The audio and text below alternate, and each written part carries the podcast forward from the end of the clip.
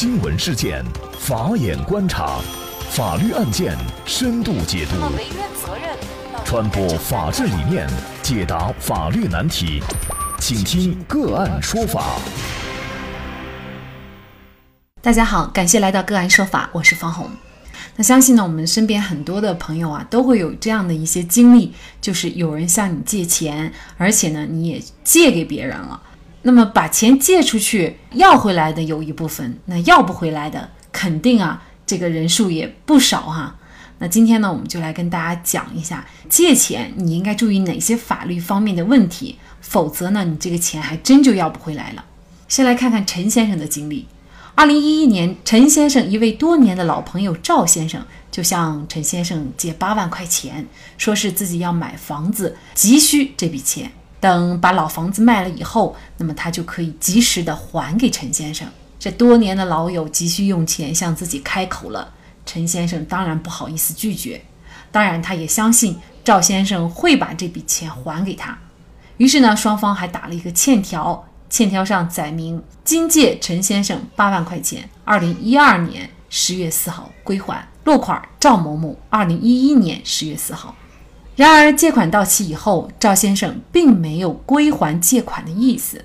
那陈先生呢，也多次委婉的催要，但是每次赵先生都会以各种理由推脱。无奈之下呀，二零一六年，陈先生就把赵先生起诉到了法院，请求法院判令赵先生归还给自己八万块钱。可是，在法庭上，赵先生却认为这样的一个债权已经超过了法定的诉讼时效，自己不需要偿还。最后，法院就没有支持陈先生的诉讼请求。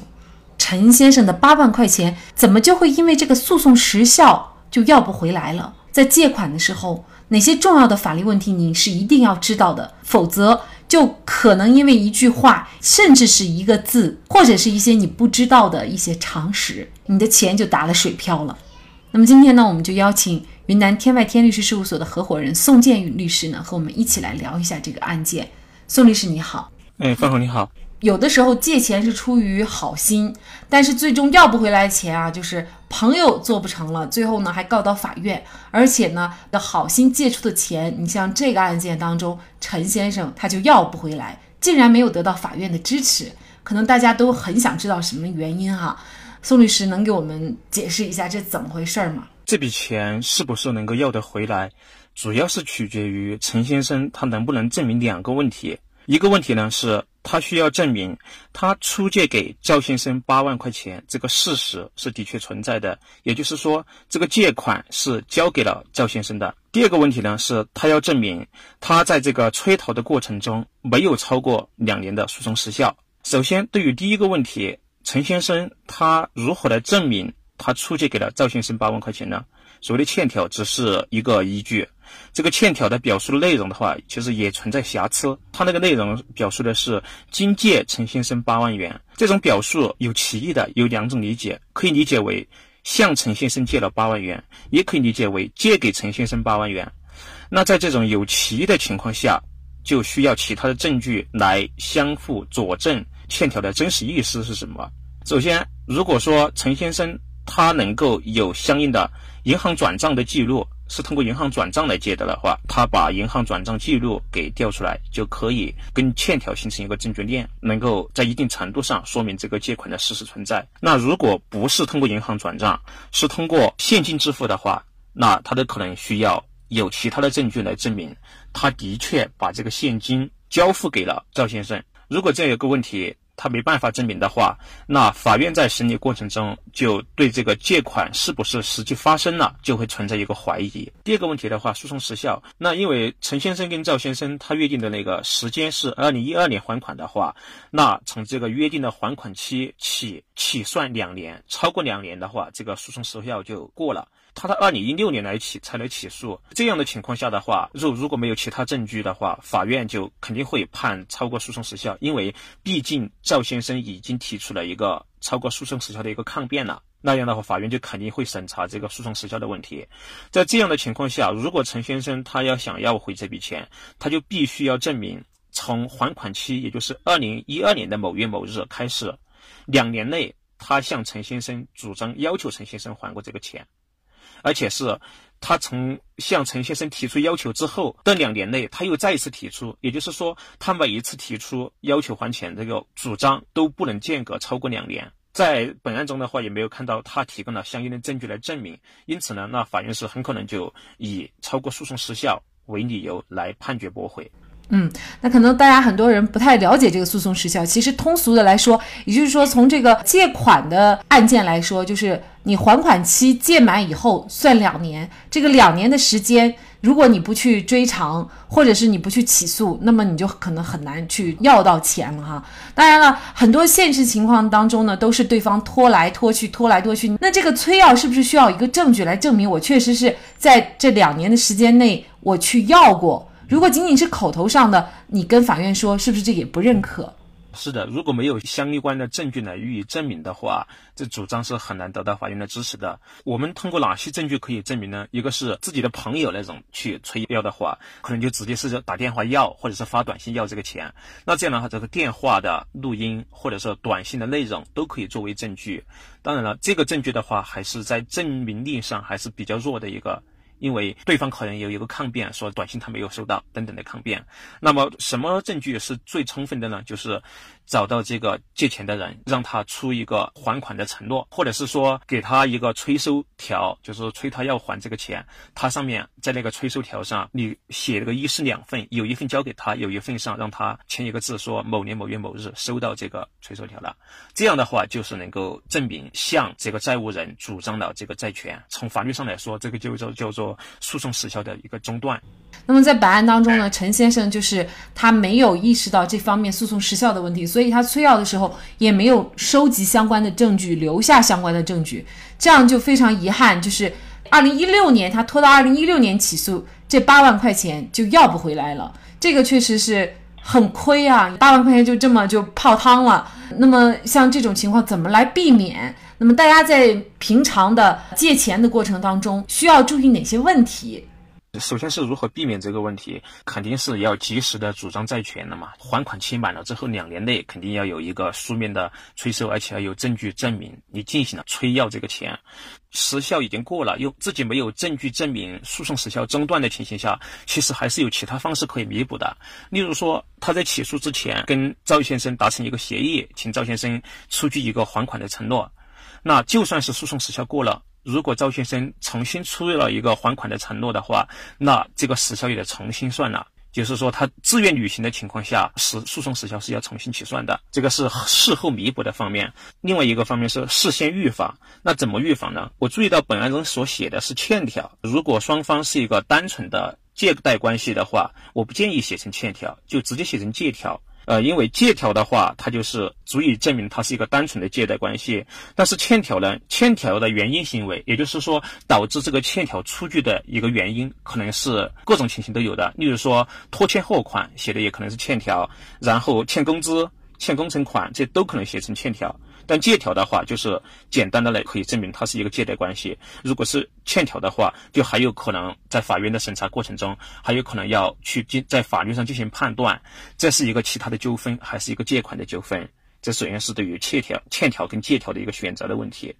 第二个呢是本案中是没有约定利息的，但是呢，对我们借款的话，免金借贷也有很多也是约定了利息。那这个利息该怎么约定的问题？最新的司法解释的话是，年利率在百分之二十四以内的，就是法律是保护的，也就是说是具有法律的强制性保护，在判决胜诉之后，法院会强制执行的。如果利息约定在超过了百分之二十四，但是还没有到百分之三十六这一部分的话，是双方自愿履行，法律它不干涉、不支持、不反对，采取一种你当事人自愿履行的态度。也就是说，假设约定了百分之三十的年利率，那么自己借钱的人他愿意履行的那就履行，他不愿意履行的话，判决支持的也就是百分之二十四，就超过的那部分就不支持。但是你自愿履行了的话，法院他也不干涉。但是呢，如果是借款的利率超超过了百分之三十六的话，那超过的部分法院就要进行干涉了。你假设说借钱双方约定了百分之六十的利息。那么呢，借钱的人还利息的过程中，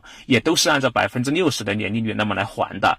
那双方后期产生了争议，在法院的审查过程中，那法院就很可能就会认定，你这个前期还的这些利息中，超过百分之三十六的部分就要计算是还了本金。就是法院要进行强制性的进行一个扣减。然后呢，对于那个在还款的过程中出具的相应的凭证的一个表述的问题，我们很容易出现的一个问题是那个还款了之后。可能就有个约定，还了多少钱，还欠多少钱，这种一个约定。例如说，我们假设这个案例中，这八万块钱是在二零一二年赵先生还了五万，那还欠三万，那个陈先生就应该给赵先生出具一个他还了五万的那个证明。这样的话，这个收条的表述就有还需要确保没有歧义。例如说，如果陈先生他出具一个收条说，二零一一年赵先生借我八万块钱，截至二零一二年某月某日还。欠款五万块，这种表述的话就是有歧义的，因为这个还欠款，这个还它是一个多音字，它是还还，也就是说，二零一二年的还了五万的话，那就只剩下只欠三万了。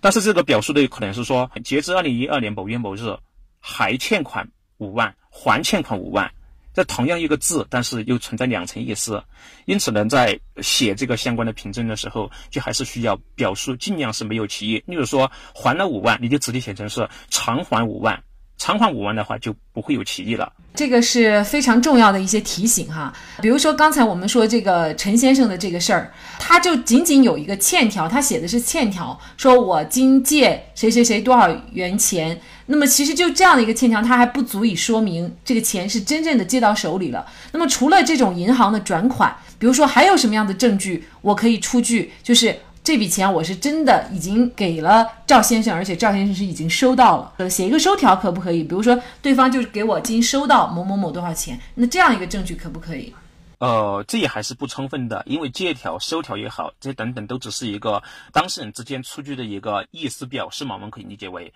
但是不足以证明他的确收到了一这个钱，因为这个是就是司法解释里面的规定，当然这规定我是很赞同的，就是如果是只有借条或者欠条的话，在法院在审理的过程中，如果借款方就是债务人他提出了他没有实际上收到这个钱的情况下，那法院在审理的过程中，他会结合你这个借款的金额是多少。款项你们是怎么交付的？这个出借人他是不是有相应的经济能力，以及这个当地这种交易的一些习惯，以及那个出借人或者是借款人他们的财产的变动情况？如果有证人的话，证人证言这等等系列因素来进行综合判断。如果说我借钱的过程中是没有通过银行转账的话，通过现金的话，那一个比较好的证明是，假设借钱是像本案中是八万块钱的话，如果从陈先生这个角度，你最好是去银行取八万块钱出来交给赵先生，然后取钱的这个八万块钱的取款的凭条跟欠条一起保管好。这样的话，这个凭证是可以证明我当天的确是取了八万块钱，跟这个欠条相对应，这时就取得有有更进一步的证据。更好的话是双方当时的借款的过程中，如果有其他的第三人在场，例如说双方共同的朋友来进行一个见证，比较理想的一个选择。看来，仅仅有欠条或者是收条等等的书面上的证据，还不能够完全认定这笔借款的真实存在，还要有相应的证据作为辅证。所以呢，大家在借钱的过程当中啊，应该尤其注意。如果有一些问题大家记不住的话呢，可以来关注我们的“个案说法”微信公众号，输入“借款”，借款就可以获得今天我们节目的全部推送了。那么在这里呢，也再一次感谢宋建律师。那么您对本案有您自己的看法，也可以给我们进行留言。您有相关的法律问题呢，也欢迎大家给我们进行电话咨询：幺五九七四八二七四六七，幺五九七四八二七四六七。我们有一支强大专业的律师队伍给大家做法律服务，感谢大家的收听，我们下期见。